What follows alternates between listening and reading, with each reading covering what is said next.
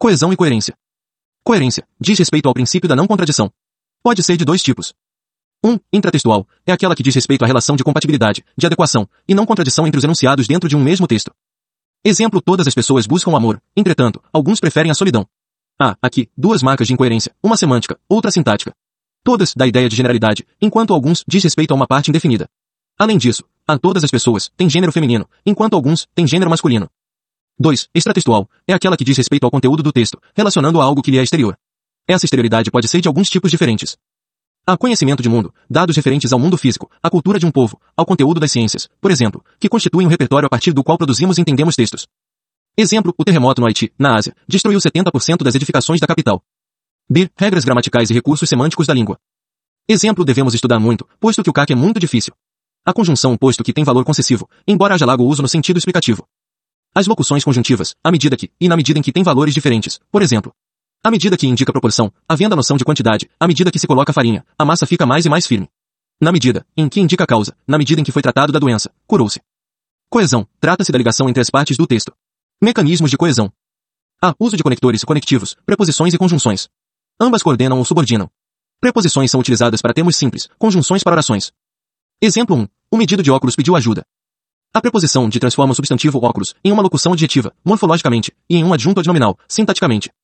Exemplo 2. Quando chegou, pediu desculpas pelo atraso. A conjunção, quando inicia a oração subordinada adverbial de tempo. B. Referenciação. São pronomes e advérbios utilizados para retomada ou antecipação de termos do texto. Anáfora e catáfora.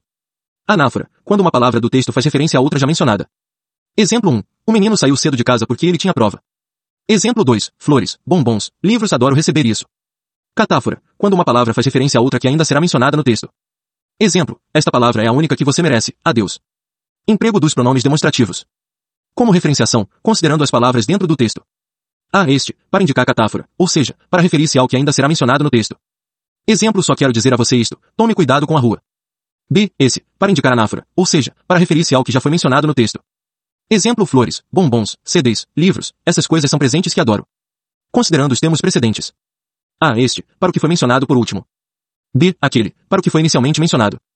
Exemplo Juliana já contraiu dengue febre amarela, esta, quando fez uma viagem à floresta amazônica, aquela, no último verão. Considerando a posição espacial, emprego deítico emprego deítico é aquele que faz referência a um contexto fora do texto. A. Este, para designar o que está próximo da pessoa que fala, pronome de primeira pessoa. Exemplo, este vestido que estou usando não foi caro. B. Esse, para designar o que está próximo da pessoa com quem se fala, pronome de segunda pessoa. Ex 2. Esse vestido que você está usando foi caro. Ser aquele, para designar o que está distante das duas pessoas, ou seja, a que fala e a com quem se fala, pronome de terceira pessoa. Ex 3. Você viu aquele vestido que a Maria estava usando. Considerando a posição temporal, emprego deítico. A. Este, designa o tempo presente em relação à pessoa que fala. Exemplo vamos comemorar este ano que começa. B. Esse, designa o passado com relação à época em que se coloca a pessoa que fala. Ex 2. Nesses anos todos, dediquei-me muito à profissão. Ser aquele, designa um passado remoto. Ex 3. Naqueles tempos é que o carnaval era bom.